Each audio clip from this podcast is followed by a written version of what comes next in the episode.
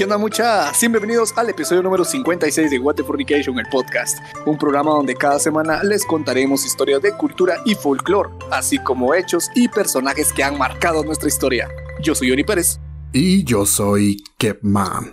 Finalmente hablaremos de dos casos que queríamos traer hace mucho tiempo, pero que era tanta información que decidimos que lo mejor era dividirnos la investigación.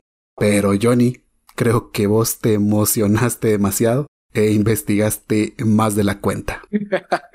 no es que investigué más de la cuenta, es que de verdad hay demasiada historia. Se trató de como que comprimir con los sucesos más importantes, pero cada cosita une a otra cosa y bueno, es casi imposible comprimir tanto, tanto, pero sí, son episodios que ya habíamos mencionado eh, en uno anterior que íbamos a hablar en un futuro, pero se nos dio la oportunidad y aquí estamos.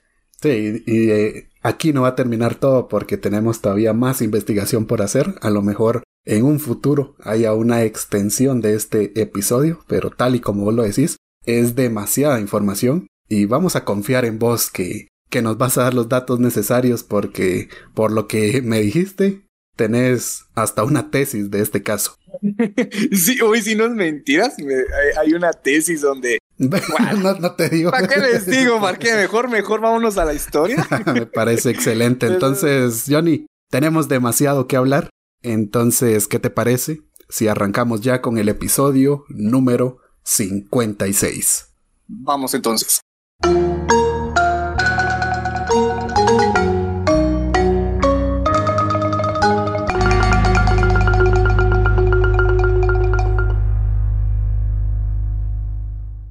El nombre de la alerta Isabel Claudina nace para recordar los hechos violentos que terminaron con la vida de dos jóvenes mujeres guatemaltecas. Ambos casos conmocionaron al país y dieron pie a la creación de una ley de búsqueda inmediata de mujeres desaparecidas. Dicha ley fue aprobada por el Congreso de la República y ha sido de mucho beneficio porque exige acciones inmediatas de las autoridades para la búsqueda y rescate de mujeres que son reportadas. Hoy, en What Fornication, el podcast, recordaremos a María Isabel Belis Franco, una adolescente de 15 años, víctima de un crimen en 2001, y a Claudina Velázquez Pais, asesinada en 2005 cuando tenía 19 años cuyos casos influyeron en la creación de la alerta Isabel Claudina. En algún momento todos hemos escuchado esta alerta, pero de verdad no tenemos idea de, dónde viene o por qué se llama así, porque tiene el nombre de dos personas. Sí, yo creo que la mayoría saben de la alerta, saben exactamente qué es, para qué sirve, pero a lo mejor no tienen idea de el origen y es lo que vamos a conocer en este episodio. Sí, lamentablemente a diario en redes sociales aparece ahí una alerta y es que no vamos a hablar de la alerta Alba Kenneth, que esa es otra historia. ese es caso aparte también, la alerta Alba Kenneth. Ah, esa sí hasta me da cosita. No, no podría asegurar como eh, en un episodio dijimos de este de Isabel Claudina. Algún día vamos a sacar el tema. Con el de Alba Kenneth no estoy seguro. También son dos casos distintos, pero yo creo que ambos quedamos traumados después de los episodios de Toti y de la otra niña que llevó al último fusilamiento en Guatemala. Yo quedé mal, creo, después de eso. Eh, ya no he querido tocar temas de menores de edad. Y a ver, si algún día se da la oportunidad, no, no lo puedo prometer. Son casos fuertes que lamentablemente han pasado en nuestro país pero para que estas alertas existieran siempre hay una historia, un porqué detrás. Y esto es lo que vamos a hablar en el episodio. Dos casos que indignaron a toda la población guatemalteca. Y en este episodio vamos a dividirnos en dos. Yo te contaré y les contaré eh, el caso de María Isabel. Y vos nos vas a contar el caso de Claudina Isabel, que son tocayas por el nombre. Sí, Isabel. Qué coincidencias, eh, coincidencias de la vida que ambas eh, son Isabel.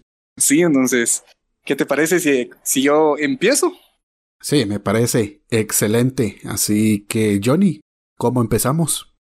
Como vos decís, siempre en los episodios un poquito de historia para entender lo demás. sí, siempre es necesario. bueno, pues te cuento que María Isabel Belis Franco nació en la ciudad de Guatemala el 13 de enero de 1986. Era la mayor de tres hermanos y a su corta edad su sueño era ser abogada, como su abuelo y como su mamá que estaba estudiando esa carrera. Una oh. familia de abogados. Familia de abogados, qué chilero. Sí, ella tenía sueño, imagínate tener visión para esa edad, estaba Oye, estaba, bien, podemos decir que estaba chavita y, y, ya tenía claro qué quería hacer. Sí, eso, eso se le llama visión. Ojalá pues luego de terminar, sí, pero luego de terminar el tercero básico, María Isabel le pidió a su mamá permiso para poder trabajar durante las vacaciones, ya que ella quería comprarse su estreno para Navidad, comprar los cohetes ahí para compartir con la familia. Y vos sabés que por esa edad uno quiere comprarse sus cositas como caiga, pero aunque sea explotado en el trabajo, pero tener dinero propio. Sí, ya me pasó. Ah. y, así fue, consiguió trabajo. Consiguió trabajo en el mes de noviembre del año 2001 como vacacionista en una tienda de ropa llamado Taxi. Así como suena. El taxi. Qué nombre tan raro. No, no, no. no le pongas el taxi, solo taxi. Solo taxi. Está más raro, era una sucursal de Ricardo Arjona o qué onda. Esta tienda estaba ubicada en la sexta avenida entre las 11 y 12 calles de la zona 1. Oh, iba a parecer eh, abuelo, pero por ahí estaban o están los cines Lux, no tengo idea, tengo añales de no pasar por ahí. pero antes con mi abuela íbamos mucho por ahí y me decía, ahí por ahí están los cines Lux. No tengo ni idea si mm. todavía existen. Ojalá que sí, porque son patrimonio de la zona 1. A ver, yo creo que más de alguien nos tiene que confirmar que pase muy seguido si todavía están esos, esos cines. Pero bueno, te sigo contando la historia. Mientras María Isabel les hacía tres quesos llamando a la gente, y pase aquí, tenemos ofertas especiales, cosas para llamar a la, a la clientela. La cosa es vender. Cosas vender, va. Empezó a llegar un señor este señor se llamaba Gustavo, o se llama Gustavo. Él tenía en ese entonces 39 años de edad, era propietario de una tienda de embutidos, quien era vinculado con una banda criminal apodada Los Cocheros. Repetí otra vez ese nombre. La banda criminal era apodada Los Cocheros. No, ¿cómo le van a poner así a su banda criminal Los Cocheros? ¿Sabes qué? Es que sí. Tenía, ¿cómo se llamaban los mareros? Aquella banda que hablamos de Mataquescuintla que andaba tras el ovni, el que cayó ah, de los Lucios, creo que era, ¿no? sí, los Lucios. A eso los tenía como el peor nombre para una mara. Creo que los cocheros lo han superado. No, es que tiene sentido, mira, pues vende embutidos, o sea, se dedica a vender un montón de carne de cerdo, de coche, pues. Los cocheros, aquí en Guatemala, los cocheros. ¿Sabes a qué me recordó? Ah, los que han visto Breaking Bad me van a entender. Eh, ahí sale un hombre, eh, más o menos también de esa edad, ya mayor, que se llama Gustavo Fring. A él le dicen el pollero. no sé por qué ahora me imagino a este que justo se llama también Gustavo, ya ves. no sé por qué me lo imagino así ahora. Toda la historia me lo voy a imaginar como Gus Fring. Mira, aquí voy a aclarar algo. Es que el señor Gustavo es una persona con mucha influencia, así que lo vamos a dejar apodado el cochero porque no quiero aparecer por ahí en un costal. Vos decirle el cochero, yo le voy a decir el cochero. Gus, como el de Breaking Bad. Bueno, el señor cochero, el don cochero, vamos a leer, ya contaba con un historial de criminal por lavado de dinero. ¿Ves? Estaba metido en cosas. Justo lo que decía. Para mí que es ese, ya le di un rostro. pues este man gozaba de una vida llena de lujos, llegaba al local donde trabajaba María Isabel para presumirle su fortuna económica, que él tenía bastante plata, y compraba distintas prendas con el fin de tirarle casaca a María Isabel, estar cerca de ella. Él la chuleaba mucho, le tiraba sus piropos y toda, toda la onda. Hasta tal punto que casi a diario la esperaba en una venta de comida que estaba enfrente de la tienda de ropa en resumen, lo que acabas de decir es que este Gus era un acosador, era un viejo verde. Sí. Como quería ver cómo entraba ahí. pues fue tanto estar eso de que esperándola fuera del local, que ir a saludarla hasta el local, ahí toda la onda, que María Isabel le contó a su mamá que ese señor no le agradaba y que no era normal que casi a diario pasara a la tienda a saludarla o que la esperara fuera del local y que los temas a discutir siempre eran sobre algo sexual. Cualquier cosa y ¡pum! la indirecta sexual. Podemos resumir que el señor la estaba acosando y ya estaba buscando algo, algo más ahí. Cada vez me lo confirmas más. Este era un viejo verde, 39, casi 40 años, tirándole piropos, acosando a una chavita de, ¿qué? 15 años. Sí. Está malísimo. Ojalá termine mal este hombre porque ya me cayó mal. También le había comentado a su mamá que había conocido a un cubano que practicaba lucha libre que pasaba por ahí y, y él pues le, le tiraba casaca y le mencionaba que, que practicara ese deporte como defensa personal y que él se ofreció a enseñarle ahí unos trucos, unas llaves para que ella se defendiera y toda la, toda la onda. Como siempre, tirándole casaca. ¿Estás seguro que estos datos son necesarios? Porque qué combinaciones tan extrañas. Un cubano luchador apareció ahora de la nada, le quiere enseñar lucha libre a María Isabel. ¿Qué le va a enseñar? A ver, eh, aplicarle la de Batista o, cómo se va a defender. Al principio se escucha raro, pero como te dije, em, quise eliminar algunas cosas, pero después esto es parte de la historia. Entonces, no, o sea que sí es necesaria esta información. Es necesario para que, el cubano le dijo, a ver, si ese hombre te está acosando, hacerle un RKO. Si es necesario. sí, sí. ok. Pues veamos a dónde nos lleva esto. El cubano le tiraba saca saca, pero a ella no le interesaba, a ella no le gustaba la violencia. Como todo día normal, una mañana del 16 de diciembre, María Isabel salió de salió al trabajo como de costumbre, pero ese día eh, le pidió favor a su mamá, doña Rosa, que le comprara unos discos, unos CD. Antes pues, solo CD había. CD, sí, y también y cassette, pero era el CD, creo que era lo más compacto en ese entonces. Y doña Rosa pues ofreció diciéndole, te voy a llevar al almuerzo. Del camino, te voy a comprar tus CDs que estaban ahí los puestos a lo largo de toda la sexta avenida. A ver, a ver, Johnny, ya que andas tan detallista en este episodio, ¿sabes qué CDs eran? Tengo esa duda. Oh, sí, hasta tengo ese detalle. Ah, no, digo, pues, Vos te pelaste con esta investigación, estás dando los pormenores. Creo que ni el Ministerio Público tenía tantos datos como vos. Te podría decir que sí, pero es que de verdad hay bastante información y está bien detallado. Y hasta tal punto que tengo estos datos y los discos que compró su mamá, Doña Rosa, era de los grandes éxitos de Guns and Roses. Oh, qué buen gusto y del último álbum de Shakira también, porque quería estar a la ah. moda. Está extraño combinar a los Guns N' Roses con Shakira, pero hay que reconocer que Shakira en esa época era God, era Shakira Prime. Shakira Prime. pues sí. La cosa Doña Rosa pues quería mucho a su hija y se los compró. Llegó al local, hablaron, hablaron un rato, pues le entregó su almuerzo, platicaron ahí, ella le llevó los discos y, y así quedó. Luego de platicar un rato, eh, María Isabel le pidió permiso para poder salir con un chico. Aparte que ese día era un domingo y los domingos normalmente ahí cerraban tarde hasta las 8 de la noche. Su mamá la iba a traer, tú le dijo, no te preocupes mamá, no, no vengas a traerme, voy a salir con un amigo. Él me dijo que, que me iba a dejar a la casa. Ok.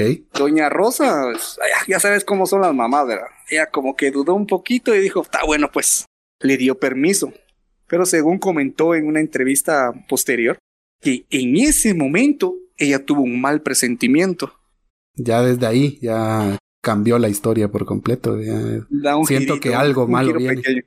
Y sí, prepárate para lo que viene. Llegando a la noche, María Isabel no llegó a la hora que había acordado con su mamá. Las horas siguieron pasando y la familia preocupada no sabían nada del paradero del adolescente. Pasó la noche, llegó la mañana y seguían sin tener información de María Isabel. No, o sea que ya no llegó esa noche después de que la mamá tuvo un presentimiento malo. Eh, se no, ya, no, llegó. Doña Rosa, toda preocupada, se dirigió a la tienda donde trabajaba su hija, encontró al dueño y este le respondió que cuando ya iba a cerrar, un hombre la esperaba fuera del local Inmediatamente doña Rosa se fue hasta la policía para poner una denuncia, pero el jefe de la comisaría le dijo que tenía que esperar 24 horas para eso mm. y hasta 72 horas para considerar que María Isabel era una persona desaparecida. Doña Rosa en una entrevista comenta que el policía la trató con palabras abusivas y le preguntó si ella o su hija eran prostitutas. El nombre del jefe de la subestación era Jorge Mario Ortiz, que después de ver que doña Rosa estaba insistente con la denuncia de su hija, finalmente, pasada las 4 de la tarde, el Servicio de la Investigación Criminal tomó la denuncia. Aquí hay varios puntos que ya me hacen sentir mal y que era lo que sucedía en la mayoría de casos antes de que existiera lo de Isabel Claudina, que no se lo tomaban en serio ni las autoridades ni las personas si no pasaban hasta 72 horas, ahí estaban, sin mover un solo dedo. Este es un caso, imagino que así pasó en muchísimos.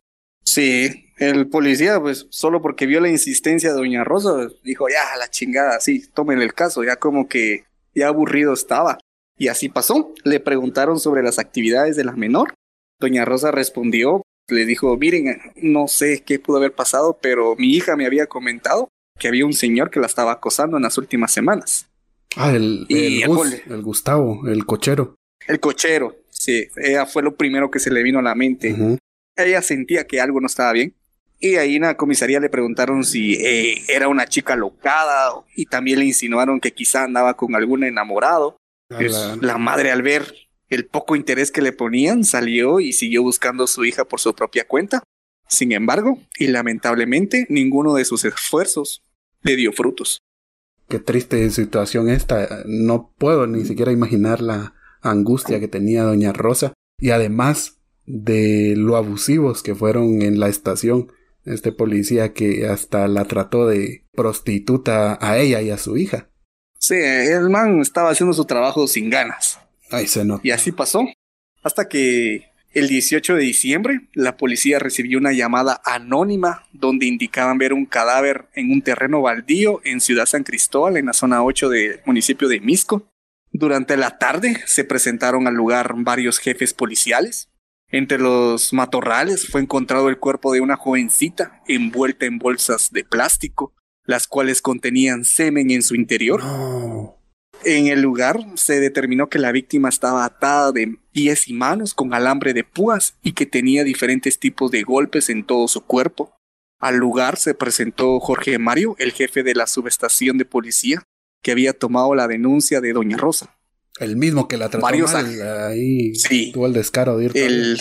Después de eso, varios agentes de la policía vieron cómo Jorge le quitó una cuerda que tenía María Isabel en el cuello y también hizo que se tardaran mucho en el poder identificar a la víctima y no quería que el cuerpo fuera levantado. Mm, eso también estaba muy sospechoso, pienso yo. Pero vos me dijiste que no ibas a dar tantos detalles del crimen y, y diste bastante. Yo imagino que lo que realmente se describe es mucho peor que esto que dijiste. Me imagino que esta es una mínima parte de cómo la encontraron. Y sí, hay detalles muy fuertes que es es mejor evitarlos solo con estos antes datos. De, antes de iniciar aclaramos eso, de que no diéramos tanto detalle y sin embargo me sorprendí de que empezaras a describir cómo encontraron el cuerpo. Esto es importante porque, como te digo, va a unir las piezas, poco a poco se va a ir armando el rompecabezas. Y bueno, mientras los, este policía estaba ahí eh, quitando evidencia, tratando de que nadie se acercara al cuerpo y ver cómo retrasar todo esto, Doña Rosa estaba al pendiente de las noticias y cabal vio que habían encontrado un cuerpo sin identificar de una señorita. Inmediatamente, pues, ella se dirigió a la morgue para ver si, si se trataba de su hija con aquel miedo y pidiéndole a Dios que no. Y en efecto, el cuerpo en la morgue se identificó como María Isabel Beliz Franco. Oh, lo que la señora no quería.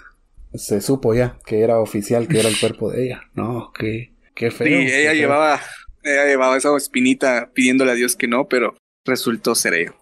Ya con los exámenes forenses se determinó que ella había muerto por asfixia y había sido abusada sexualmente. La madre vio a su hija con todas esas heridas fue un gran impacto para ella y esto hizo que doña Rosa pidiera justicia por la crueldad que habían hecho.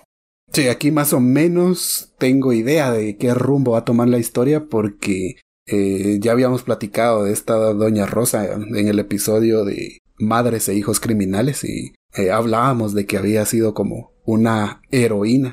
Ella insistió mucho en este caso y por lo que me has dicho viene una gran investigación a continuación. Sí, doña Rosa tomó esto como que muy personal, o sea, ella lo tomó personal. Sí, me imagino. Y para llegar a este punto, pero regresando después del suceso, después de que doña Rosa vio, vio a su hija en la morgue, el cuerpo fue entregado a su familia el 19 de diciembre y fue enterrada el día 20 acompañada de sus familiares y amigos.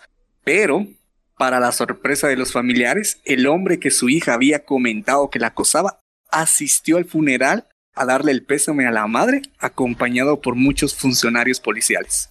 ¿Cómo así el... este Gustavo asistió al funeral? Sí, el cochero.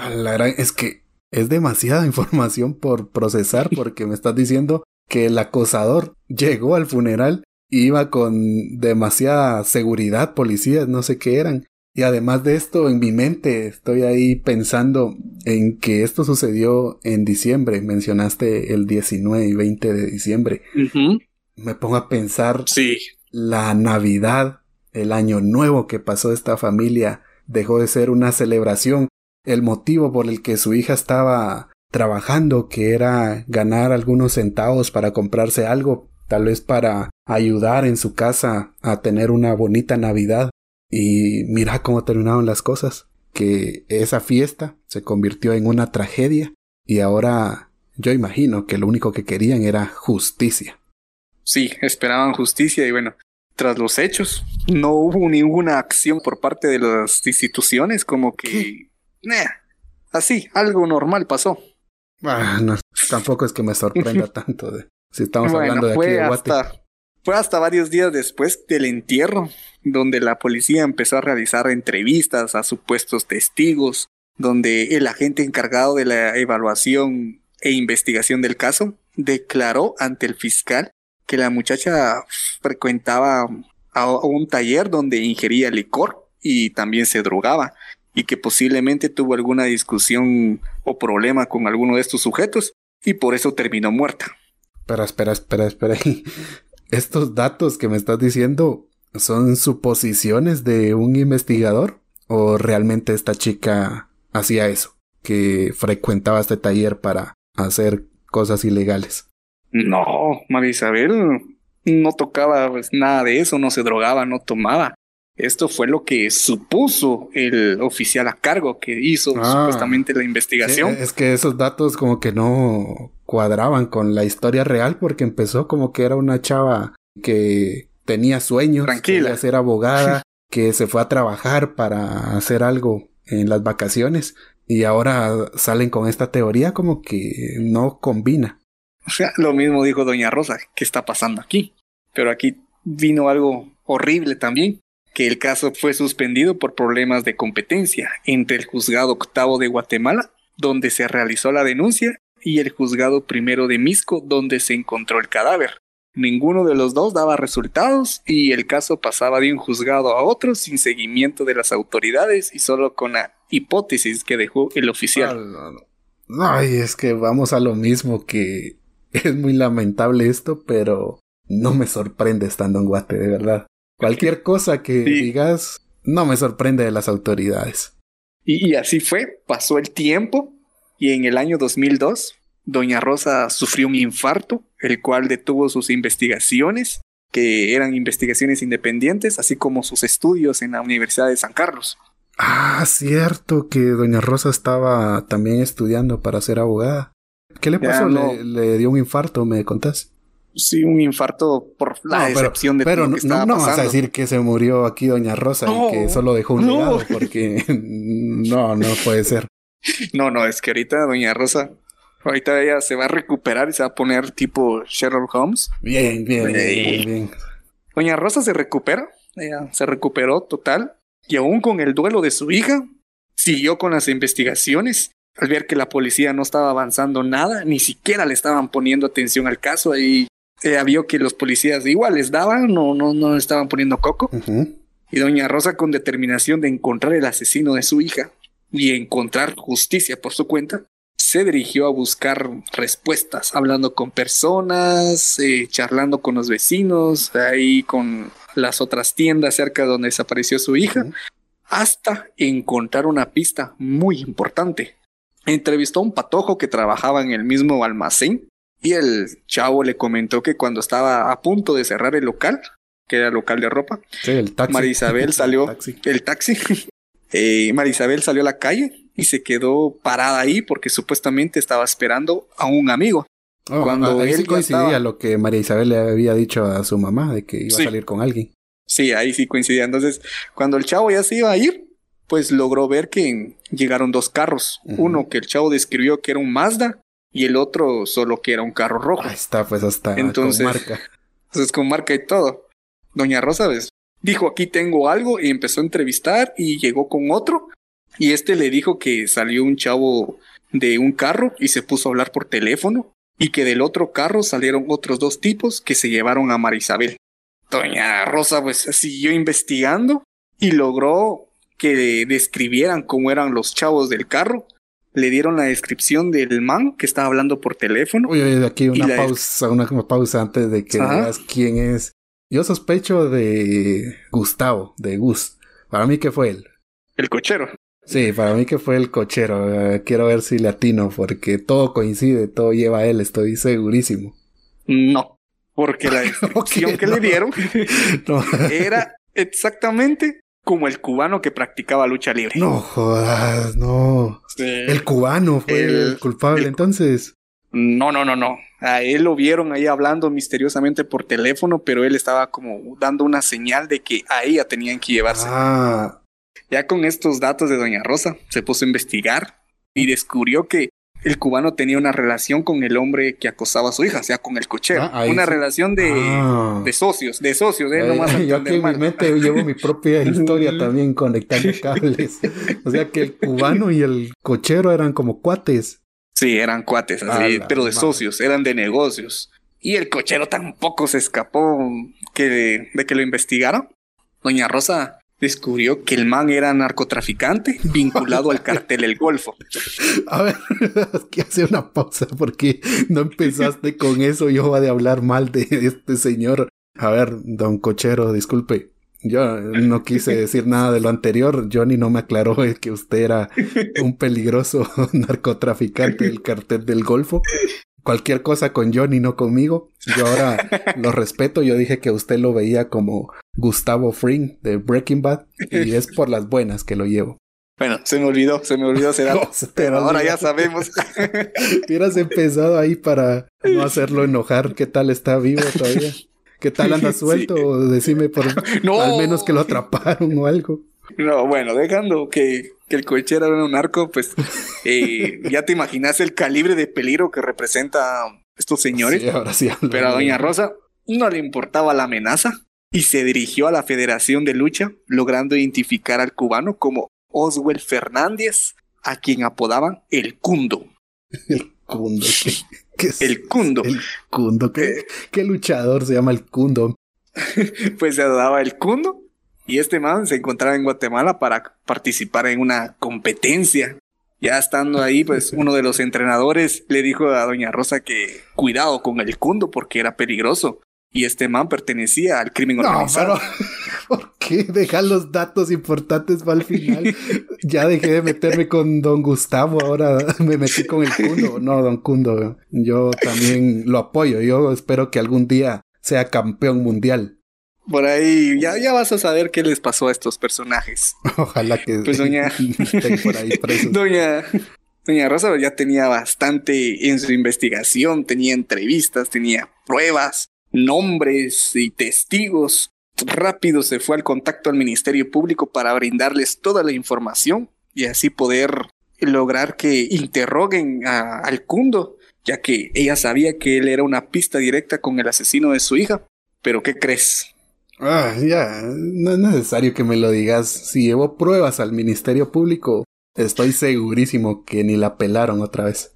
El Ministerio Público nunca llegó la ignoraron. Peor todavía. Y ni, ni le hicieron caso a su, a su solicitud. Solo le dijeron, ¿y usted por qué está haciendo mi trabajo? Ya déjelo ahí. Así como que deje estar molestando. Ah, ya, ya me estoy enojando. Es que da como que rabia un poquito de todo lo que hace ella. Es que hasta me imagino ahí el ego tremendo del investigador del Ministerio Público, que de verdad le dijo eso, ¿de por qué está haciendo nuestro trabajo? Váyase a su casa, déjenos trabajar. Aquí se lo vamos a resolver en 20 años. Algo así fue. La cosa que esto no la iba a detener a Doña Rosa y con ayuda de amigos y colegas logró obtener el registro de llamadas del teléfono de su hija y descubrió que después de tres días de su asesinato, el celular había sido utilizado en Río Hondo, Zacapa. En Zacapa. ¿Y qué hacía hasta allá el teléfono? Este dato sí no te lo puedo decir, pero ella ya miraba sospechoso de por qué el celular de su hija andaba por allá.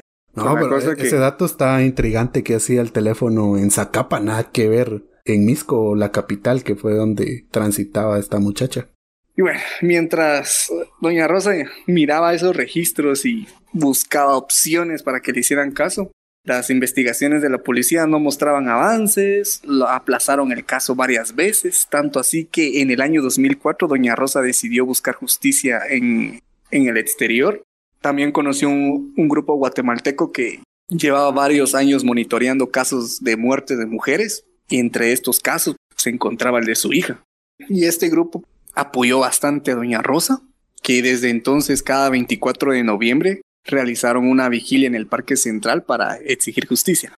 Luego de un tiempo se emitió un informe para el auxiliar fiscal de la agencia número 5 de Misco, donde se recomendó citar a la madre de la víctima con el fin de interrogar sobre los hábitos nocturnos de su hija.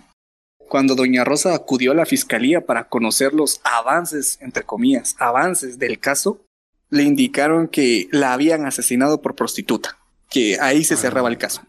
Lo mismo que le habían dicho cuántos años antes de que eso era lo que tenía. Sí, o sea, no, después de tanta investigación, después de tanta protesta, incluso con Doña Rosa llevándoles datos a la puerta de sus oficinas, no pudieron avanzar nada. con eso se quedaron. no se ha mencionado algo que yo veo muy posible, no sé qué decís vos de que si este don Gustavo, ahora con respeto, don Gustavo, eh, estaba involucrado con toda esta mafia, todo lo que venía detrás de él, es probable que haya chantajeado también a esos mismos policías, investigadores, para que no se involucrara su nombre en el caso. No te me adelantes que ya viene eso. ya te voy a aclarar esa sí, o sea que sí. Sí, sí, no te me adelantes. Después de otro gran lapso de tiempo, en septiembre del año 2010, el procurador presentó una denuncia ante la CIDH por la muerte de varias mujeres, incluidas la de María Isabel. El caso fue remitido a la CIDH en el año 2012, casi 11 años después de que ocurriera el crimen. Es que ya pasaron 12 años del crimen y seguían en la misma. Sí, ese mismo año, el 16 de mayo, la Fiscalía Municipal de Misco solicitó al Ministerio Público nuevos investigadores para que llevaran el caso nuevamente porque no había ningún tipo de avance. En ese momento, doña Rosa aprovechó para intervenir y para aclarar que la hipótesis que tenía la policía estaba mal, que su hija no tenía nada que ver con drogadicción ni alcoholismo, que todo lo que tenían ahí pues estaba mal Sí, ni con prostitución ni nada de lo que decía la policía. Ella tenía otra versión. Creo que ella estaba más cerca de encontrar al verdadero culpable. De hecho, ella lo tenía. Solo era que le hiciera caso y no lo hacían. Sí, ella tenía ahí su informe listo para darlo. Dio a conocer que desde agosto del 2004 empezó a recibir llamadas amenazantes, carros blindados la vigilaban y la seguían. También patrullas y agentes de la policía llegaban a su casa para decirle que no siguiera con su investigación y en una ocasión hombres como guardaespaldas llegaron a su trabajo amenazándola que si seguía investigando iban a matar a su familia y después a ella. Eso está bien pelado. Estaba dando su vida realmente por este caso. Y sí, a raíz de que tenía este miedo que la fueron a amenazar hasta su trabajo, pidió protección para que la cuidaran y, así le dieron un tipo ahí de, de guardaespaldas Pero el 30 de julio de 2007, una de estas personas que la cuidaba fue baleada. Y ella aseguró que hasta la fecha seguía recibiendo llamadas de amenaza. Como una advertencia, pienso yo. Si seguía con su investigación, algo le iba a pasar. Pero ya, yo ya me di cuenta que Doña Rosa no le teme a, nada así y le pongan la escuadra en la cabeza. Creo que ella no se iba a detener. Mira, puede venir hasta el mismo Thanos acá y no detiene a Doña Rosa para nada. Pero mientras eso pasaba, Doña Rosa tenía información sobre fallas en la preservación de la escena del crimen. También aseguraba que tenía testigos que un alto mando de la policía era cómplice de alterar la escena del crimen de su hija. Ay, no me digas, no me digas el... Eh, ay, se me fue el nombre del policía este que me cayó mal desde el principio. espérate, espérate, no te me adelantes. Pero si es un alto mando, estoy segurísimo que él tenía algo que ver porque mencionaste que desde un principio estaba así mero brinconcito, mero gallo y que andaba alterando la escena del crimen. Sí, así fue. Y no solo esto dijo doña Rosa, también tenía pruebas que en el lugar donde encontraron el cuerpo de Marisabel, al día siguiente fue quemado para borrar evidencias. ¿Ves lo que te digo? Para mí es ese man, estoy segurísimo. También mencionó que en su investigación de más de 10 años había recopilado tanta información como que el dueño del terreno donde encontraron a su hija muerta era hermano de el cochero y que ella sabía quiénes tenían nexos con la policía de Guatemala y por eso ella representaba una amenaza. A la madre. Al final de la investigación, ella se arrodilló ante los presentes para pedirle justicia a Dios por la muerte de su hija. No, es que, que estás contando, doña Rosa, en su investigación, en su deseo por encontrar quién mató a su hija, hizo temblar seguramente a la policía, a la banda del cochero, a la Federación de Lucha del Cubano, a quien sea, porque todo lo que encontró, hasta los nexos que tenía la policía con otras personas de dudosa reputación. Sí, es que ella tenía eso en su pecho, tenía ese odio, tenía ese rencor. Pero sí, buscar justicia. una gran investigación. No le tuvo miedo a nada y en ese momento mientras tenía su investigación, daba sus informes de todo lo que tenía. Pensó que ahora sí le darían seguimiento al caso de su hija. Pero lamentablemente no fue así. Es que el tono con que lo decís, eh, yo estoy seguro que no le volvieron a dar seguimiento. Luego de tres años sin avances, volvió a hacer otra denuncia pública para que ya le hicieran caso. Ya eran casi 15 años de la muerte de su hija y aún no se hacía justicia. No puede ser, no puede ser. Y otra vez no le hicieron caso. No le hicieron caso. La CIDH no había cumplido nada de lo que había prometido. Las investigaciones seguían donde mismo. Y en ese momento ya el caso había llegado hasta el gobierno de Otto Pérez Molina. Y si no le habían hecho caso antes, ahora menos. Este llegó con todos sus funcionarios dispuestos a, robarse los fondos del Estado. No iba a estar pensando en resolver este caso. Y mientras todo eso pasaba en el gobierno, doña Rosa pues, no se daba por vencida y siguió luchando por temas de femicidio.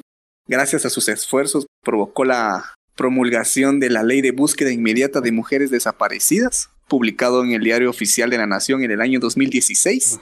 La ex fiscal Tel Maldana empezó con el programa y en los primeros meses de gestión de Consuelo Porras el método se presentó bajo el nombre de Alerta Isabel Claudina, en honor a María Isabel, pero también en honor a otra joven llamada Claudina Velázquez Pais, de la cual vos nos vas a hablar eso en, un ratito. Sí, sí, sí, sí. Aquí es donde yo ya tengo como conexión con este caso. Eh, los hechos no ocurrieron igual, pero tiene muchas similitudes. Es por eso, pienso yo, que se tomaron como referencia para esta alerta. Entonces creo que ahorita vos vas armando tu, tu rompecabezas para ver por qué le pusieron el segundo nombre a la alerta. Estas eran dos señoritas víctimas del sistema fallido. Totalmente. Cuando la alerta de Isabel Claudina se activó, el Estado guatemalteco le dio importancia al caso de María Isabel y aceptó que había existido una investigación deficiente, otorgando un nuevo fiscal este man prometió, pero sí prometió seguir con el caso del adolescente y llevarle justicia a su madre, quien a pesar de tanta desilusión, ella seguía luchando. en el año 2017. ya, ya, ya, ya eran 15 ah, años. Pero ya era momento que por fin le pusieran atención. Ojalá, ahora sí. En el año 2017, Doña Rosa, de 56 años, se graduó de Ciencias Jurídicas y Sociales en la Universidad de San Carlos de Guatemala, con la tesis El femicidio o feminicidio en Guatemala. Ella confesó que terminó su carrera con el deseo de hacer justicia para su hija y apoyar a otras familias con casos similares. Te pido una pausa, Johnny, porque hasta me tengo que poner de pie y darle un fuerte aplauso a Doña Rosa, porque mira, a pesar de pasar más de 15 años investigando el caso de su hija, todavía siguió con sus estudios, logró graduarse con un objetivo en mente, hacer justicia por su hija y además ayudar a otras personas que también atravesaban por lo mismo. Digno de admirar lo que hizo esta mujer. La motivación de era la justicia. Creo que todos los días se levantaba pensando en su hija y que de verdad quería justicia y como que fue el motor, el impulso que llevó hasta este tiempo de esperar y buscar y desilusión tras desilusión ella seguía. Y después de tres largos años nuevamente de investigación, la fiscalía presentó un giro de orden de captura contra el cochero, porque hoy sí, contra Gustavo. Por fin, por fin. Sí. Ya estaban seguros que eran a él. Sí, a, todas las pistas que ella presentó, pues indicaban que él era. Y también contra el ex jefe de policía, Jorge Mario Ortiz, quien se había retirado en el año 2011 tras cumplir 25 años de servicio. Ese maje era Jorge Mario Ortiz. Ay, ojalá también lo metan a la cárcel, lo saquen del retiro y lo manden a alguna prisión donde le den chajalele, por favor, decime que así pasó. Mm, al principio sí, pero después te vas a como que desilusionar. El ah. cochero siendo el principal sospechoso y Jorge Mario por complicidad al ocultar evidencias en el caso de la menor. Ahí está, es Gustavo. Que mis hilitos ya me lo imaginaba. Gustavo fue arrestado el 24 de julio de 2019 en la zona 1 capitalina. Fue trasladado a la brigada militar Mariscal Zavala. En el caso del ex policía, debido a su padecimiento de diabetes y cáncer, se le fijó una audiencia. Oh, no, o sea que estaba enfermo. Bueno, pero al menos el otro, el don Gustavo, sí se fue a Mariscal Zavala. Ya para ese momento creo que ya se había hecho toda esta revolución contra Otto Pérez Molina y Roxana Valdetti, ya estaban ahí los dos. Imagínate ahí algún crossover entre estos dos personajes, Otto Pérez Molina y, Don Gustavo, ahí tirándose barrio. No. es que, bueno, para empezar, no sé si el del Golfo es aliado de los del Chapo, ¿no? Pero ya platicamos cómo Otto Pérez Molina fue el que traicionó al Chapo aquí en Guatemala y lo mandó a arrestar. Imagínate ahí tirándose barrio o a lo mejor eran cuates ahí contándose las historias de esa época. no, qué crossover épico sería. Mira, no lo había imaginado, no lo tenían en la mente. Es, tal vez si se encontraron, más de alguna miradita se tuvieron que es casi seguro que, aunque sea a la hora del almuerzo, se encontraron por ahí. no, es que al general le dieron más papa que a mí. algo pasó entre ellos, estoy seguro. Algo así. Ahí tuvieron que tener algún tipo de conversación. Bueno, mientras tenían al cochero ahí en, en Mariscal Zavala, Doña Rosa celebró al enterarse por las noticias que luego de 19 años esperando justicia, ahora sí tenían al sospechoso de la muerte de su hija. Pero tenía miedo porque qué tal las investigaciones y las pruebas no eran lo suficiente para arrestarlo y podría ahí seguir vivo y doña Rosa perder toda esperanza. El 28 de julio de ese año se presentó a la audiencia el cochero quien afirmó que él solo mantuvo una relación de amistad con Marisabel y que él era inocente. Él seguía diciendo, soy inocente, yo no tengo nada que ver. Le creyeron, no vas a decir que le creyeron. No. Luego de dos largos días de revisar las investigaciones y declaraciones, la jueza Claudia Domínguez procesó a, a Gustavo por ser el responsable en el asesinato de Marisabel, más el hecho que él acosaba a una menor ahí se lo agarraron. Ah, sí, es cierto que... ese era delito por separado. Pero él seguía diciendo que no, que él era cuate de ella y que solo se llevaban bien porque él pasaba por ahí y se hablaban así como si se conocieran de, de toda la vida. Pero no, imagino que ya no le creyeron y si estuviera la pena de muerte, ahí estuviera doña Rosa exigiéndole, pero al menos decime que lo metieron al bote. A él y al policía, aunque tengo bajas expectativas con el policía por lo que dijiste de su enfermedad, pero tengo la pequeña esperanza, como dijo Toreto, aún tengo fe de que también lo encarcelaron. El ex policía fue acusado por ocultar, omitir evidencia y obstaculizar la justicia, pero la jueza dio un lapso de dos meses más para indagar y plantear la acusación de que él estaba vinculado con el asesinato de Marisabel, porque todo indicaba que él tenía algo que ver, algo que tenía que ver con el cochero, pero como que no había un punto para, para decir que ellos dos tenían alguna relación. No, y yo ya no necesito más pruebas, yo con lo que dijiste ya me lo creo. Pero a ver, decime, ¿qué pasó? El primero de febrero de 2021, el tribunal comenzó el juicio contra Gustavo, mientras que el ex policía había fallecido unas semanas antes por insuficiencia renal crónica. No, puede ser, ¿cómo que se murió? Se, ah. petateó, dijo. Ay, aquí me la pones difícil porque la justicia divina. no, no es suficiente. No, quería algo más. quería un mejor final para él, pero bueno. Lamentablemente, se fue antes. El Ministerio Público presentó que el ex jefe de policía, ya fallecido, sí había alterado la escena del crimen. ¿Y ahora para qué? No, saltate eso porque me enojas más. Saltate de que lo reconocieron porque no se hizo justicia, se murió y ya. Pasó toda su vida de lo más tranquilo hasta que se retiró. Y ya cuando lo empezaron a investigar en serio se muere. Qué mala suerte. Dame un final feliz. No, no quiero terminar enojado porque aún falta lo de Claudina y, ya me enojé. Digo que después de que el Ministerio Público dijera que no servía la investigación de Doña Rosa, ahora sí decían que gracias a eso unieron los hilos para darle la condena, pero lastimosamente se fue. Mientras eso pasaba, Gustavo mantenía su palabra que él solo mantuvo una amistad con María Isabel, pero el Ministerio Público tenía varias cosas contra él. Hubo algo que lo delató, ya que había mencionado que en esa fecha que María Isabel fue asesinada, él pasó todo un mes de vacaciones en Petén y que no se encontraba en la ciudad capital. Él decía que a lo mejor hasta se lo inventó. Y no. Según las investigaciones pudieron determinar que ese viaje sí se realizó, sí fue en ese año, pero en el mes de noviembre. Ah, no fue en diciembre. o sea que sí hizo ese viaje, pero las fechas no coincidían. Estaba mintiéndole a la jueza. Él tenía pruebas de todo eso, pero las investigaciones arrojaron que, que no fue así. Doña Rosa estaba presente ahí y pidió al tribunal la pena máxima para Gustavo.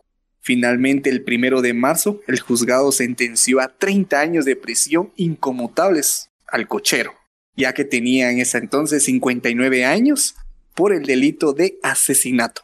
Ay, hasta grande el don. Casi 60 años, más otros 30. 80 como de 90 años más o menos. Si se porta bien, a lo mejor sale a los 80 y ya no nos hace nada. sí, lo, lo sentenciaron con 30 años. Mientras escuchaba la condena, Doña Rosa levantaba un cartel con el retrato de su hija y ahí ella decía por fin se hizo justicia después de casi 20 años. 20 años. Logró lo que tanto anhelaba, lo que tanto deseaba, que era por fin tener justicia para que su hija pudiera descansar en paz. María Isabel Belis Franco. Bueno, y también Doña Rosa en el camino contribuyó a la creación de la ley de búsqueda inmediata de mujeres desaparecidas, que llevó a la alerta de Isabel Claudina. Oh, qué épico eso. Como mientras daban la sentencia, Doña Rosa levantaba la fotografía de su hija. Ella sabía que eso no le iba a quitar las desilusiones, la tristeza que pasó ese momento, pero al mismo tiempo logró hacer justicia. Creo que fue un buen final, tomando en cuenta que gracias a esas investigaciones, a su perseverancia con el caso, que tenemos ahora esta alerta Isabel Claudina, que ha sido de mucha ayuda para las mujeres desaparecidas. Parte felicidad y parte tristeza por todo lo que pasó. Eh, le dio un infarto, se recuperó, amenazas, tenía miedo que sus hijos salieran porque no sabía si alguien les iba a hacer daño, buscó justicia como pudo, desilusión tras desilusión, cuando le daban esperanza se lo quitaban y hasta que al fin logró encontrar, aunque sea un poquito de paz y de justicia. Pero imagínate, esta señora peleó 20 años buscando justicia, es de admirar lo que hizo. Sí, definitivamente fue un duro proceso. Y ahora solo me quedó una duda. ¿Qué pasó con el cubano? al final lo habrán capturado, al final logró ser campeón mundial. ¿Qué le pasaría? Pues el cubano creo que desapareció. del momento de ver que. del momento de ver que estaba peligroso la situación de tantas investigaciones, pues el man desapareció. Me imagino que regresó a su país. Pero el cubano fue muy importante porque si no lo hubiera encontrado, Doña Rosa no hubiera podido agarrar las primeras pistas. Él fue como que el primer puente hacia el gran camino que le tocaba recorrer. Sí, eso era solo la puntita del iceberg de todo lo que iba a descubrir Doña Rosa, que si ella hubiera hecho público todo lo que encontró, imagínate hasta la mafia de las instituciones que tenemos aquí en Guatemala que habrá encontrado. se merece un aplauso, Doña Rosa, de verdad. Creo que es de los personajes más épicos que hemos tenido en Guatefornication. Mi ídola total necesitamos a Doña Rosa en el Congreso para sacar a todos los corruptos. sí, creo que todos necesitamos a una Doña Rosa en nuestras vidas. para que resuelva todo. pues no sé si tenés más información de eh, María Isabel mm. para pasar al siguiente caso porque creo que este episodio va a salir largo, Johnny, pero eh, eh, lo teníamos en cuenta ya. estaba programado que así iba a ser. mira, por el momento, hasta aquí termina el caso de, de María Isabel. Creo que aquí se entiende todo lo que tuvo que pasar, por qué le otorgaron el nombre, pero ahora creo que nos tienes que contar por qué está Claudina también en, en el nombre de la alerta. Sí, voy a tratar de hacer la historia más pequeña para que no sea demasiado por procesar, porque lo que vos contaste es bastante. Aquí perfectamente podríamos terminar el episodio, pero, como decís, esta alerta lleva dos nombres, Isabel, Claudina, que son dos chicas por separado, y es por eso que ahora vamos a conocer el caso de Claudina Isabel Velázquez Pais. Estoy listo para la historia. Contalo. Oh, vamos a ver si de verdad está listo porque también es bien fuerte. Ok, ok. Ya, ya estoy preparado, ya estoy preparado. Muy bien. El 12 de agosto de 2005, Claudina Isabel Velázquez Pais, de 19 años, salió por la mañana de su casa acompañada de su hermano rumbo a la universidad donde estudiaba. El señor Jorge Velázquez, padre de Claudina, se comunicó con ella por medio del teléfono celular cerca de las 10 de la noche de ese mismo día. Claudina le había comunicado que estaba en una fiesta en la colonia Panorama y se encontraba con una amiga y que iba a llegar a la casa a eso de las doce de la noche. Según la versión de su amigo Pedro Julio Samayoa, quien acompañó a Claudina esa noche, alrededor de las doce treinta abandonó la fiesta en la que se encontraban y se habría marchado sola hacia su casa. Oh, logrón, ya, ya es tardecito para irse sola. Para que se fuera sola, sí está tarde. Que hubiera salido a las 12.30 si hubiera ido con su grupo de amigos, pienso que no es tanto el problema, ya era una chica mayor de edad, supongo que sus padres le daban cierta libertad, pero que se haya ido sola, que la hayan dejado irse sola. Sí. Ahí está el problema. Y lamentablemente aquí en Guatemala no se puede hacer eso porque corres muchos riesgos. Y es que qué miedo para andar sola en la calle a esa, hora, sí, sí da cosa, pero continúa. Aproximadamente a las dos de la mañana, la madre de Pedro Julio Samayoa, o sea, el cuate, se presentó en la casa de los padres de Claudina para indagar acerca del paradero de su hijo, ya que le habían dicho que éste andaba con Claudina. Los dos andaban desaparecidos. Ahora tenemos El cuate y... dos desaparecidos. Eh, los padres de Claudina sabían que ella andaba de fiesta y había pedido permiso, pero la madre de Pedro Julio ya se había preocupado porque su hijo no había llegado a la hora que habían acordado. Asimismo, eh, la madre les informó que alrededor de la una y media de la mañana se comunicó al celular de Claudina para preguntarle por su hijo, pero al momento de estar hablando con ella, escuchó unos gritos que decían No, no, no, no, no, no, no. Y por eso preocupada acudió a la casa de los padres de Claudina para contarles lo que ella escuchó y que estaba preocupada tanto por su hijo como por Claudina que cuando la llamó escuchó eso. ¿quién no se asustaría escuchar a alguien? Imagínate, tienes un familiar y y escuchar unos gritos o diciéndolo, no, no, no, así toda asustada, así, es para alertar. Sí, sabiendo que ella andaba con su hijo, ¿cómo no se iba a preocupar? Y bueno, a partir de ese momento, los padres de Claudina Isabel iniciaron también su búsqueda junto con la madre de Pedro Julio Samayo. Todos juntos se fueron al lugar de la fiesta y llegaron a eso de las 2.55 de la mañana. Y cuando estaban en la garita de la colonia Panorama, la madre de Pedro recibió una llamada. Esta era de su hijo y le dijo que ella estaba en la casa. Le dijo, "Eh, ¿dónde estás, mamá? Yo ya estoy aquí y no te miro. ¿Qué te hiciste?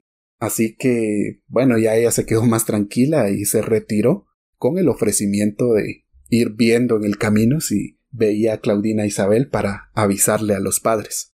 El hijo por un lado y los padres por otro. Sí, su- supongo que salió un poco más tarde de lo que habían pactado, pero al final él sí se fue a su casa y, y llegó. Y ahora él era el preocupado por su madre. Y bueno, ahí sí que, Pero- que la señora estaba preocupada por su hijo. Estaba conforme que su hijo ya estaba salvo. Sí, pues solo por humildad dijo, a ver si encuentro a su hija por el camino. Algo así. Así como algo que, así. ah, si la miro, se las traigo. de- Si no, Eh, pues si la miro ahí les ya aviso. valió. Pero bueno, ahí con ellos termina la historia porque este muchacho no tuvo nada que ver con el crimen, eh, hasta donde se sabe. Pero mientras estaban en la garita de seguridad, la mamá de Claudina ya se había comunicado vía celular con la policía y esperaron la llegada de la radiopatrulla que habría llegado aproximadamente a las 3 de la mañana a donde ellos estaban. En ese momento les informaron del caso a los agentes en un intento de interponer la denuncia de desaparición de su hija, pero los agentes le dijeron que debían esperar al menos 24 horas para reportar una desaparición. La gran, bueno, volvemos a donde mismo de María Isabel. 24 Volvemos horas para ver si se puede tomar el caso y hasta las 72 horas para decir, bueno, ya se desapareció, ahora sí empieza la búsqueda. No sé por qué esto no se había dado antes, por qué era así, pero lamentablemente así estaba la ley. Y estos policías, eh, al igual que con los de María Isabel, se pusieron ahí sus moños y les dijeron que no se preocuparan, que tal vez Claudina se había ido con un traido, o a lo mejor estaba con alguna amiga pasando la borrachera para que no la regañaran en su casa. Y obviamente los señores Velázquez Pais los mandaron a la fregada y continuaron buscando a los alrededores de esa colonia. Pero mientras tanto los papás, alterados, si yo fuera papá y mi hija se, se desapareciera, sí, también haría lo mismo que ellos, levantando piedras si es posible. Sí, claro que sí, todos haríamos eso. Y ya alrededor de las cinco de la mañana, los padres no habían dormido nada seguramente, y fue cuando se trasladaron a la subestación de la PNC, ubicada en Ciudad San Cristóbal, con el propósito de interponer la denuncia de desaparición. Ellos ya no estaban dispuestos a esperar 24 horas. Ellos sabían que si su hija no había llegado a la casa es porque algo malo había pasado. Ya eran las 5 de la mañana. Pero fue hasta las ocho y media que los atendieron y que finalmente pudieron interponer la denuncia de desaparición ante la policía. Sin embargo, esta solo apuntó a ver nombre, edad, todos los datos necesarios y no iniciaron ninguna labor de búsqueda, porque ya sabemos cómo funcionan las cosas, eh, no se lo tomaron en serio y según ellos debían pasar hasta tres días para ponerse a hacer algo. Y pues lo dejaron ahí como la papeleta de cola. O sea, vamos viendo casos primeros y hay que ir aquí, hay que ir allá. Y si nos desocupamos, hasta ahora vamos a buscar a su hija. disculpe, pero ahorita tengo que ir a desayunar. Más tarde tengo chamusca, así que cuando me desocupe voy a ir a buscar a su hija. No, es que, que, ah, ¿qué onda con cólera, da, da enojo. Sí, sí, sí, da cólera es llegar a este punto y que te traten así, no, hasta la chingada y su madre le decís ahí también. Yo creo que sí. Pero sí. Seguramente no está en las historias esto, pero para mí que los papás sí algún insulto se les escapó a los policías. Quiera que no se enoja la chingada. Policías, hijos de la gran de aquí para allá y apúrense a hacer su trabajo y aquellos tranquilos, señor, que no han pasado tres días. Imagínate. Y aquí viene lo lamentable del caso que el 13 de agosto de 2005 el señor Velázquez recibió información que en la morgue del organismo judicial había un cuerpo no identificado de una señorita con las características de su hija. Imagina la reacción del pobre señor en ese momento cuando le dijeron que había una chava en la morgue y que si podía acudir para ver si era su hija. No, qué feo. No, no, no, no. Ahí sí, qué feo. Ahí me pongo unos zapatos de, de él, qué horribles. Que digo que me da diabetes en ese ratito. Ah, sí, claro que sí. Pero lamentablemente eh, así fue. Claudina Isabel Velázquez fue identificada por sus padres en la morgue. Ese momento que pasó a la familia debe ser muy impactante, igual que Doña Rosa. Llegar con la esperanza de que no, de que no sea ella. Y cuando miras, ¡pum! Sí es, y ver la situación cómo está o más o menos cómo sufrió y que el doctor de ahí de forense le diga, bueno, ella murió por esto, esto y esto, es algo muy impactante. Definitivamente. Eh, el cadáver de la víctima había sido llevado como XX. Este fue localizado el 13 de agosto de 2005 a eso de las cinco y media de la mañana en la décima avenida, Colonia Roosevelt, en la zona 11 esto por agentes de la PNC que acudieron en respuesta a una llamada telefónica anónima. En este caso, la escena donde encontraron el cuerpo fue alterada, fue contaminada incluso por un trabajador estatal que se manchó de sangre y se limpió con la misma vestimenta de Claudina y utilizó evidencias para limpiar heridas en, el cuerpo. Y también hay otros detalles del cuerpo que yo sí prefiero no decirlos porque están de más. Solo voy a decir que estaba claro que se notaba que hubo abuso tanto físico como sexual, al igual que en el caso de María Isabel. Ahora como que se entiende de por qué, no diría honor, sino por qué la, la identificación. Estos casos se parecen demasiado. A las dos les alteraron la escena del crimen. A las dos fueron abusadas sexualmente mucha similitud. Sí, como vos decís, no, no es un honor tal vez que su nombre esté en este tipo de alerta, pero sí, eh, sus casos causaron tanto revuelo que se tomaron como inspiración para que no siguiera pasando. Lamentablemente sigue pasando, pero como que ya hay una respuesta inmediata, al menos se hace el intento de, de buscarlas, de ver qué onda que pasó con ellas. Otro dato ahí es que también el, el que llegó ahí también se pasó de lanza, man. Limpiarse con la vestimenta de la víctima, eh, mover evidencia y toda la onda. Se peló, se como que era aprendiz o era practicante, estaba empezando a saber qué onda, pero se ve que sí no era profesional. Pues la verdad ni idea, pero eh, según lo que estuve investigando, la escena del crimen fue adulterada. Y hay otro dato que nos pone a pensar en lo mal que están los que hacen este trabajo. Y es que la toma de huellas dactilares de Claudina fue efectuada hasta cuando estaba siendo velada por su familia y amigos. Como que llegaron y dijeron, ay, disculpen que interrumpimos el rezo, pero se nos olvidó tomarle huellas dactilares. Y con permiso vamos a abrir la caja. Y hasta ese momento se las tomaron. ¡La ¿Es en serio? Sí, sí, sí, sí, totalmente. no, bro, qué mala onda. Qué feo eso. no, no me gustaría estar en un funeral donde vengan los del Ministerio Público y digan, bueno, perdonen, vamos a tomar las huevas, porque ¿qué creen? Se nos olvidó. Eh, se nos olvidó.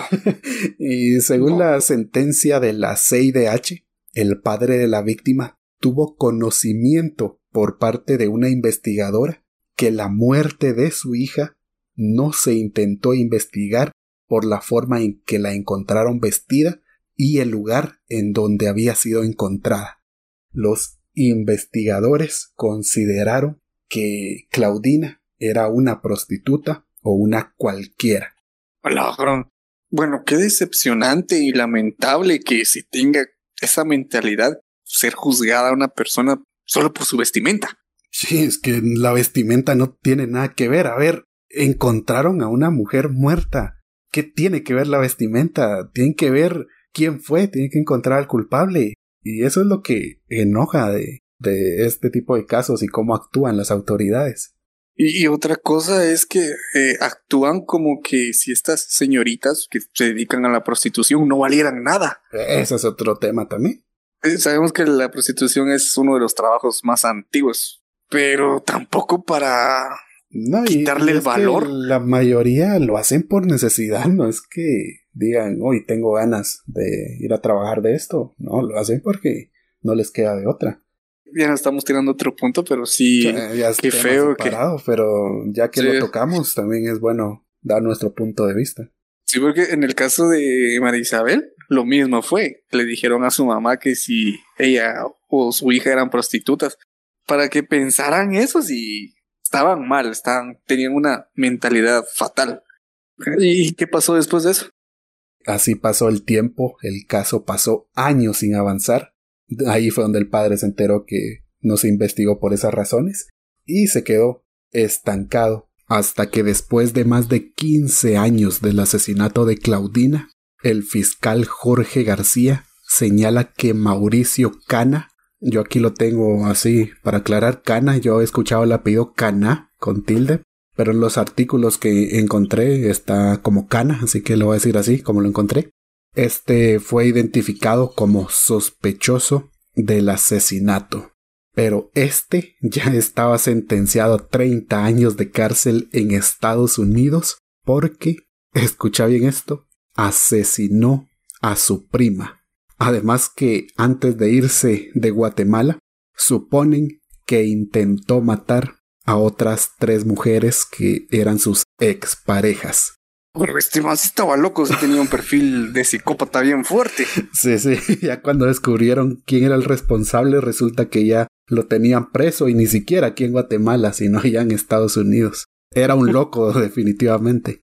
Si es que loco se quedó corto, era un psicópata, era un asesino en serie, algo que alguien que sí disfrutaba y, ver morir. Y, a eso voy, eh, eh, sí, eh, ya vas a ver que sí era como algún tipo de asesino en serie. Y se cuenta que todas ellas lograron salvarse y relataron la violencia que vivieron durante la relación con Mauricio ante la fiscalía. García, el investigador, afirmó que Cana tenía un perfil psicópata y que podría considerarse que violentó a otras mujeres ya que se le hacía fácil porque era taxista y circulaba en los sectores de San Cristóbal por las noches.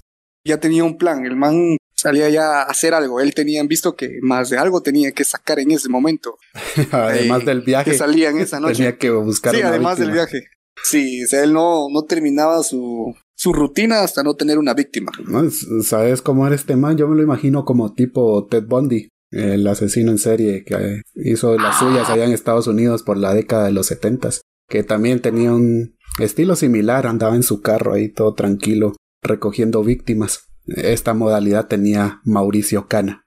Cierto, cierto, sí. Está este manto loco que también fue un asesino en serie. Ah, perro, sí, sí se parece bastante. Creo que eran primos. Ahora primos. Nuestro Ted Bundy guatemalteco. Ted Bundy Chapín. Vaya manera de este de ir por San Cristóbal viendo ahí, echando ojazo a, los pasajeros, viendo quién podría ser su próxima víctima. Como que a eso se dedicaba. Y desde que se identificó como sospechoso y descubrieron que ya estaba en prisión en Estados Unidos, se ha intentado un acercamiento por él por medio de su abogado para hablar sobre el caso de Claudina, pero en ningún momento se consiguió el visto bueno, así que no hay declaraciones, no hay forma de saber si realmente él es el culpable, si lo acepta, porque como no está en una prisión aquí, no hay forma de ir a entrevistarlo sin una autorización. Que al menos está preso en otro lugar, pero no declaró, no se llegó a una conclusión de del cómo llegó con Claudina. No, para nada. Lo único que tenemos es el reporte que hizo el fiscal García, a quien en este momento voy a citar lo que él dijo, que es como para cerrar el caso de Claudina. Dice así. Creemos que era un asesino en serie por el perfil. Hablamos con exparejas de él y señalan que las intentó asesinar. Claudina apareció a una cuadra y media de la casa de esta persona. Él era un taxista que trabajaba en horario nocturno y se mantenía en Ciudad San Cristóbal. Con la investigación que hicimos, logramos obtener algunos datos de manera que haya participado en el asesinato de ella, sin descartar otros sospechosos. Y eso fue lo que dijo el fiscal García, como la conclusión que llegaron del asesino de Claudina. El supuesto asesino de Claudina podría ser un asesino en serie, como te decía, que operaba en ese sector de Misco, como que ese era su área, su barrio, donde él sabía por dónde, qué hacer y toda esa cosa. Que era como su zona de confort, él sabía cómo actuar por esa zona, por, y por ese lugar, por San Cristóbal.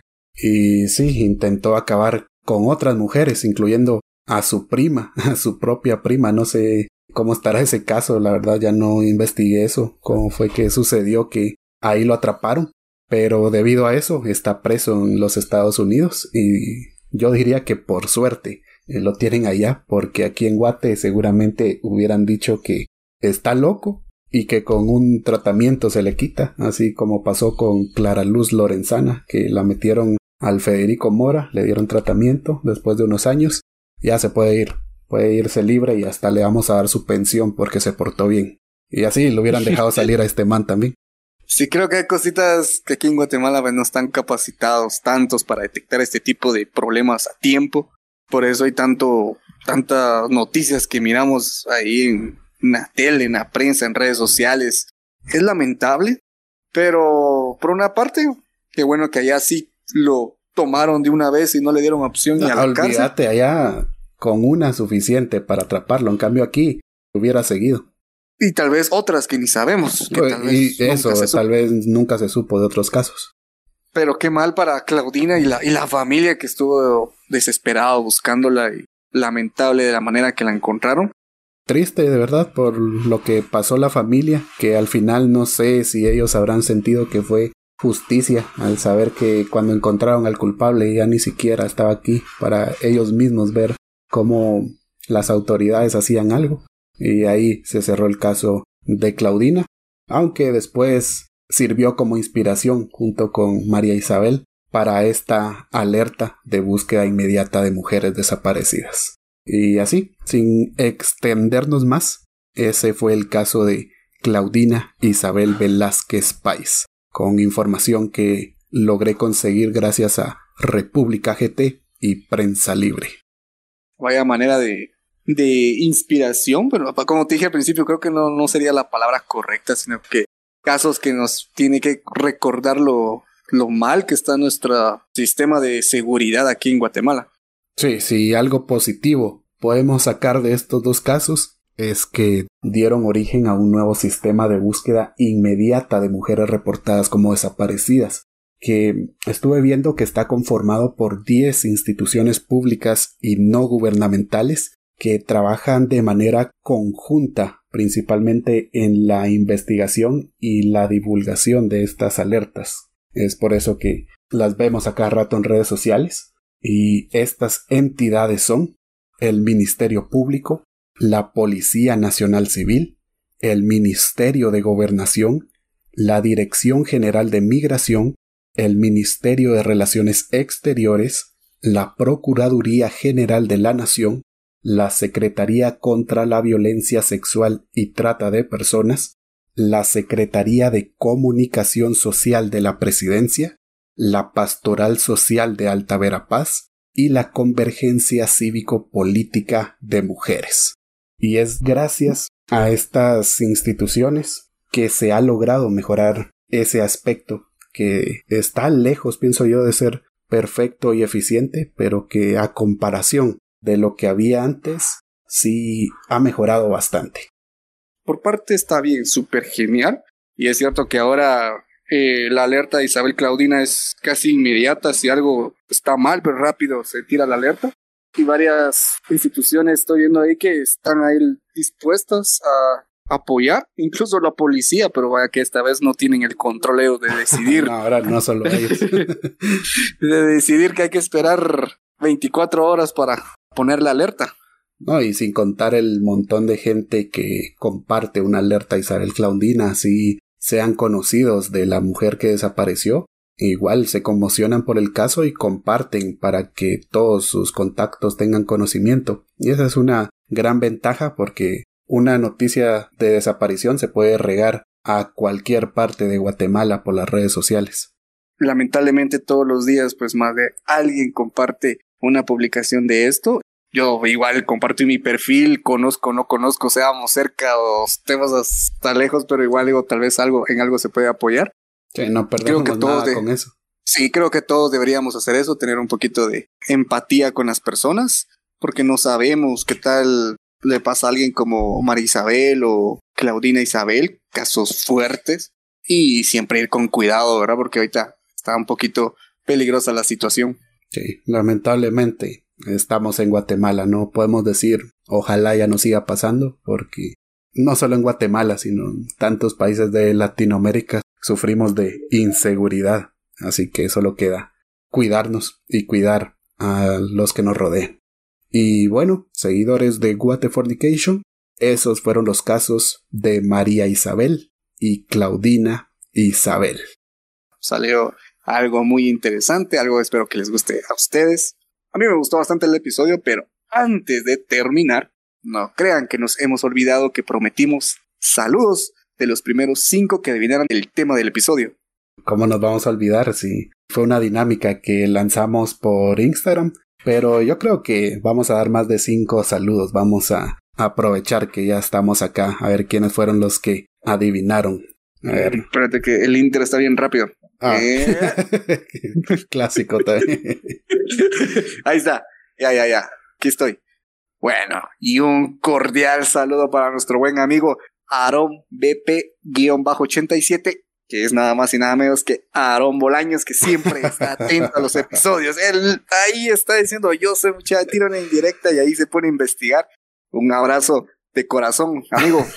Un fuerte abrazo a Aarón Bolaños. A ver, ¿a quién más querés saludar? Yo ya tengo aquí los míos.